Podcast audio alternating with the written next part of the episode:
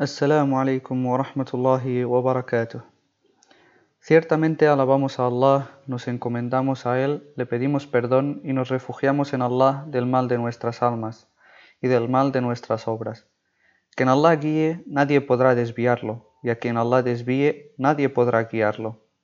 Atestiguo que no hay nada ni nadie con derecho de ser adorado excepto Allah, uno y único, sin asociados. Y atestiguo que Muhammad es su siervo y mensajero. Oh vosotros que creéis, temed a Allah como debe ser temido, y no muráis sin ser musulmanes. Hombres, temed a Allah que os creó a partir de un solo ser, creando a partir de él a su esposa, y generando a partir de ambos muchos hombres y mujeres. Y temed a Allah, porque nos pedís unos a otros, y respetad los lazos de sangre. Realmente Allah os está observando. Oh vosotros que creéis, temed a Allah, y hablad con la verdad, él hará buenas vuestras acciones y os perdonará las faltas, y quien obedece a Allah y a su mensajero habrá triunfado con gran éxito.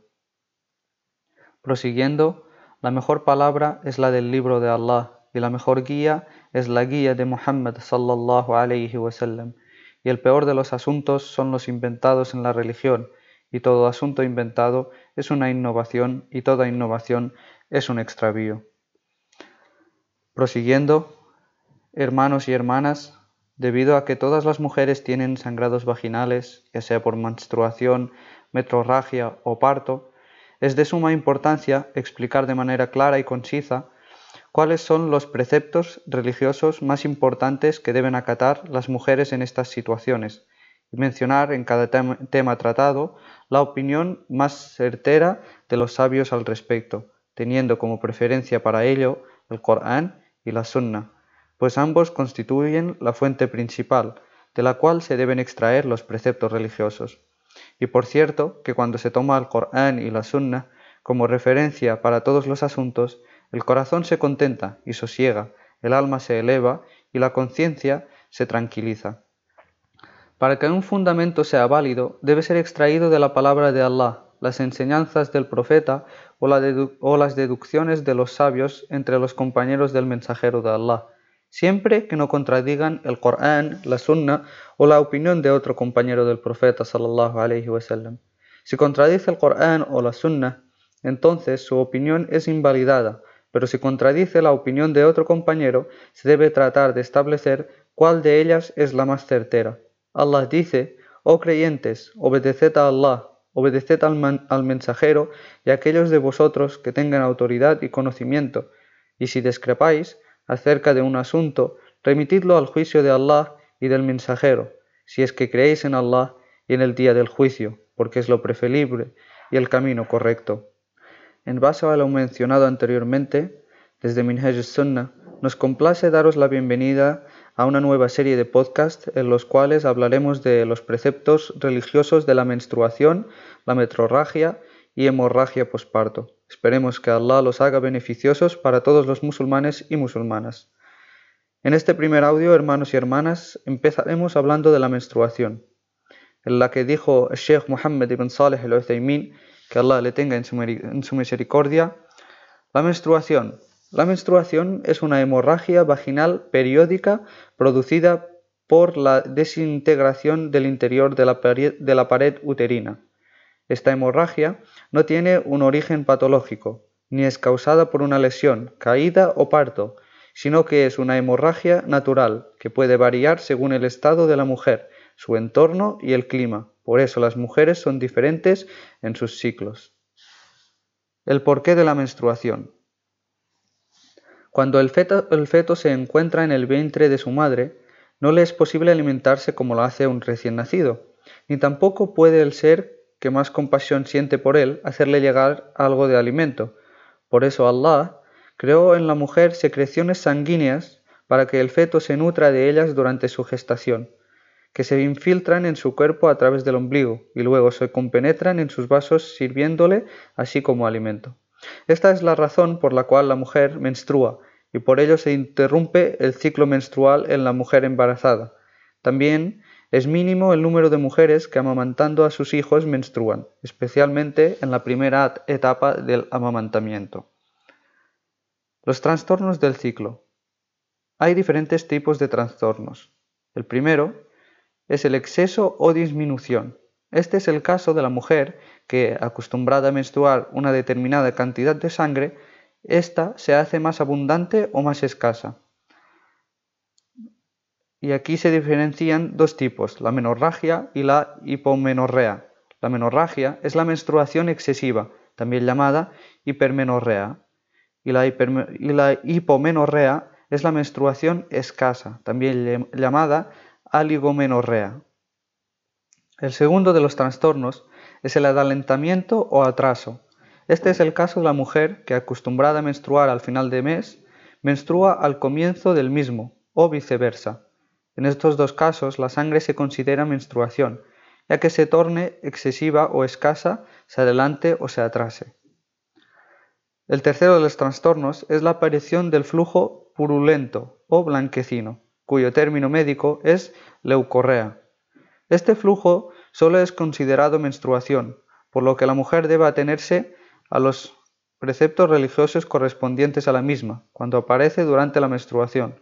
Ummu Atiyah radiallahu anha dijo, no consideramos menstruación al flujo purulento o blanquecino cuando aparece después de habernos purificado. El cuarto de los trastornos es la interrupción de la menstruación, como por ejemplo que un día vea sangre y otro no. En este caso existen dos situaciones. La primera situación, que la interrupción sea permanente, es decir, que esto le ocurra en todo momento, dentro y fuera del período menstrual, por lo que se considera metrorragia y la mujer debe atenerse a los preceptos religiosos de la misma. La segunda, que la interrupción no sea permanente, es decir, que le ocurra algunas veces en determinadas menstruaciones, por lo que en ese período de interrupción de la sangre, aunque no exista hemorragia alguna, la mujer debe considerar como si estuviera menstruando normalmente y acatar los preceptos religiosos de la menstruación. Quinto, sequedad en la sangre, por lo que la mujer no ve más que humedad. Si esto ocurre durante el período menstrual, la mujer debe seguir acatando normalmente los preceptos de la menstruación, y si ocurre fuera del mismo, se considera flujo. Los preceptos religiosos de la menstruación. La oración. Le es prohibido a la mujer rezar cuando está menstruando, tanto las oraciones obligatorias como las voluntarias. Cuando alcanza antes o después de la menstruación el tiempo de una raka completa, ya sea en el comienzo del tiempo de la oración o en el final, esa oración se torna obligatoria y debe recuperarla. Por ejemplo, si una mujer comienza a menstruar habiendo pasado la puesta del sol el tiempo suficiente como para hacer una raka, deberá recuperar la oración del Maghreb después de la finalización de la menstruación, o si deja de menstruar faltando para la salida del sol el tiempo suficiente como para hacer una araká, deberá, después de hacer la ablución mayor, recuperar la oración del Fajr. Esto por el hecho de haber alcanzado, en el lapso en el que todavía la oración es válida, el tiempo suficiente como para hacer una araká completa. Por lo contrario, de no ser suficiente para realizar una araká completa, como si en el primer ejemplo la mujer menstrua un instante después de la puesta del sol, del sol, o en el segundo deja de menstruar un instante antes de la salida del sol, entonces esta oración no es obligatoria para ella, por lo que no deberá recuperarla. El mensajero de Allah, sallallahu alayhi wasallam, dijo: Quien alcanza a rezar una raka de la oración antes de que acabe el tiempo en el que todavía la oración es válida, alcanza la oración. Y de este hadith, registrado por el Bukhari o Muslim, se entiende que quien alcanza a rezar menos de una raka no alcanza la oración. Es permitido que la mujer, durante la menstruación, recuerde a Allah interiormente y mencione su nombre diciendo Allahu Akbar, Subhanallah, Alhamdulillah o Bismillah, como así también leer los ahadith del profeta sallallahu alaihi wasallam o sobre jurisprudencia islámica hacer una invocación, es decir, el dua, luego decir amin, y escuchar la recitación del sagrado Corán. Al-Bukhari o Muslim registraron que el profeta sallallahu alaihi wasallam solía reclinarse en la habitación de Aisha radiallahu anha y leer el sagrado Corán cuando ella estaba menstruando. También registraron que Ummu Atiyah radiallahu anha narró que el mensajero de Allah dijo: todas las mujeres pueden asistir a las dos festividades de Eid al-Fitr e Eid al-Adha para compartir y participar de las invocaciones de los musulmanes, pero las que estén menstruando deberán mantenerse apartadas del oratorio. Respecto a la lectura del Sagrado Corán, es permitido que la mujer durante los días que esté menstruando lea, siguiendo con la vista y sin pronunciar la palabra de Allah y medite acerca de su significado, como por ejemplo que otra persona abra el libro sagrado y lo coloque donde ella pueda observar los versículos y leerlos silenciosamente, sin necesidad de tocarlo. La mayoría de los sabios opinan que está prohibido que la mujer lea el sagrado Corán en voz alta durante la menstruación, pero sabiendo que existe una minoría que lo permite, lo que corresponde es decir, es conveniente que la mujer durante la menstruación no lea el sagrado Corán en voz alta, pero en caso de necesidad, como por ejemplo que sea alumna y deba responder una pregunta, o maestra y le corresponda enseñar a sus alumnos o examinar la lectura de los mismos u otros casos similares, le está permitido hacerlo. Además, se recomienda que la mujer que está menstruando no toque el libro sagrado directamente con sus manos, sino que utilice un pañuelo o vista guantes. El ayuno.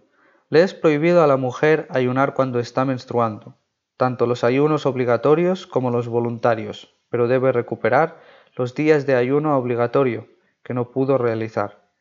Aisha anha dijo, cuando nos sucedía esto, se refiere a la menstruación, se nos ordenaba recuperar el ayuno y no se nos ordenaba recuperar la oración, registrado por el Bukhari o Muslim. Si una mujer está ayunando y comienza a menstruar, su ayuno es invalidado, aun cuando sea un instante antes de la puesta del sol, y debe recuperar ese día también, si se trata de un ayuno obligatorio. En cambio, si siente la sensación de la menstruación dentro de su organismo, antes de la puesta del sol, pero la hemorragia comienza a evidenciarse inmediatamente después de la puesta del sol, su ayuno es válido. Esto es debido a que cuando se le preguntó al profeta sallallahu alaihi wasallam si la mujer que tiene una emisión nocturna debe realizar la ablución mayor, respondió: Si encontró restos de secreción vaginal, sí, haciendo depender este precepto de la existencia de secreción, no de la sensación de su flujo dentro del organismo, lo mismo ocurre con la menstruación. Si sale el sol y la mujer continúa menstruando, el ayuno de ese día queda invalidado, aun cuando dejase de menstruar un instante después de la salida del mismo. Y si por el contrario deja de menstruar un instante antes de la salida del sol y ayuna ese día, su ayuno es válido, aun cuando se bañase después de la salida del sol. Lo mismo ocurre con quien se encuentra en estado de impureza mayor, y pone la intención de ayunar, bañándose después de la salida del sol. Su ayuno también es válido, debido a que Aisha radiallahu anha dijo, en Ramadán el mensajero de Allah solía amanecer en estado de impureza mayor a causa de haber tenido relaciones sexuales, no un sueño erótico, y ayunaba, registrado por el Bukhari o Muslim. Las siete vueltas alrededor del Kaaba. Le es prohibido a la mujer cuando está menstruando realizar las vueltas alrededor del Kaaba, tanto las obligatorias como las voluntarias, debido a que el profeta sallallahu alaihi wasallam le dijo a Aisha anha cuando comenzó a menstruar durante la peregrinación, haz todo lo que debe hacer un peregrino, excepto las siete vueltas alrededor del Kaaba. Estas realízalas cuando te hayas purificado. El resto de los ritos que se realizan durante la peregrinación y la Umrah, como caminar entre las dos colinas de As-Safa y Al-Marwa, permanecer en Arafat, pernoctar en Muzdalifa y Mina, arrojar las piedras y otros, no le están prohibidos. Basándonos en esto, si por ejemplo una mujer realiza las siete vueltas alrededor del Kaaba e inmediatamente después de finalizar o durante el circuito entre el Safa y el Marwa comienza a menstruar, su rito es válido. La no obligatoriedad de las siete vueltas alrededor del Kaaba que se realizan antes de despedirse de la Mecca. Si después de haber completado los ritos de la peregrinación o la Umrah, la mujer comenzara a menstruar y permaneciera en, este, en ese estado hasta el momento de la partida, entonces emprenderá el regreso a su país sin realizar siete vueltas de despedida. Ibn Abbas radiallahu anhu dijo, se les ordenó a las personas que su último compromiso con la casa de Allah sea realizar siete vueltas a su alrededor, a excepción de la mujer, de las mujeres que se encuentren menstruando al momento de la partida, registrado por el Bukhari o Muslim. No es aconsejable que la mujer que se, encuentre, que se encuentra menstruando al momento de la partida se dirija hacia la puerta de la, de la mezquita de la Mecca para realizar una invocación, pues ello no se menciona en la sunna del profeta sallallahu alaihi wasallam y los actos de adoración están sujetos a las prescripciones de Allah y su mensajero únicamente. Por el contrario, cuando Sofía radiallahu anha comenzó a menstruar después de haber realizado las siete vueltas alrededor del Kaaba, que constituyen un rito indispensable para la validez de la peregrinación, el profeta sallallahu alaihi wasallam le dijo que emprendiera la partida y no le ordenó dirigirse hacia la puerta de la mezquita, y de haber sido aconsejable le hubiera recomendado hacerlo. En cambio, las siete vueltas, que son un rito indispensable para la validez de la peregrinación y la umbra, no dejan de ser obligatorias para la mujer, aunque esté menstruando, por lo que debe realizarlas después de que su menstruación termine y se purifique y se purifique. La permanencia en la mezquita. Le es prohibido a la mujer cuando está menstruando permanecer en la mezquita o en, el oratorio, en el cual se reza la oración de las dos festividades. Ummu Atiyya narró que el mensajero de Allah dijo, todas las mujeres pueden asistir a las dos festividades de Eid al-Fitr e Eid al-Adha para compartir y participar de las invocaciones de los musulmanes, pero las que estén menstruando no podrán rezar y deberán mantenerse apartadas del oratorio, registrado por el Bukhari o Muslim. La relación sexual. Le es prohibido al hombre mantener relaciones sexuales con su mujer cuando está menstruando, como así también le es prohibido a la mujer que se encuentra en ese estado facilitarle o insinuarle a su esposo la posibilidad de hacerlo. Allah dice, y te preguntan acerca de la menstruación. Di es una impureza. Absteneos, pues, de mantener relaciones maritales con vuestras mujeres durante el menstruo, y no mantengáis relaciones con ellas hasta que dejen de menstruar. Además, cuando le preguntaron al profeta sallallahu alaihi wasallam acerca de mantener relaciones sexuales durante la menstruación, dijo: Gozad como queráis, pero absteneos del coito. Registrado por Muslim. Y por último, Existe una resolución unánime de los sabios que prohíbe mantener relaciones sexuales cuando la mujer está menstruando.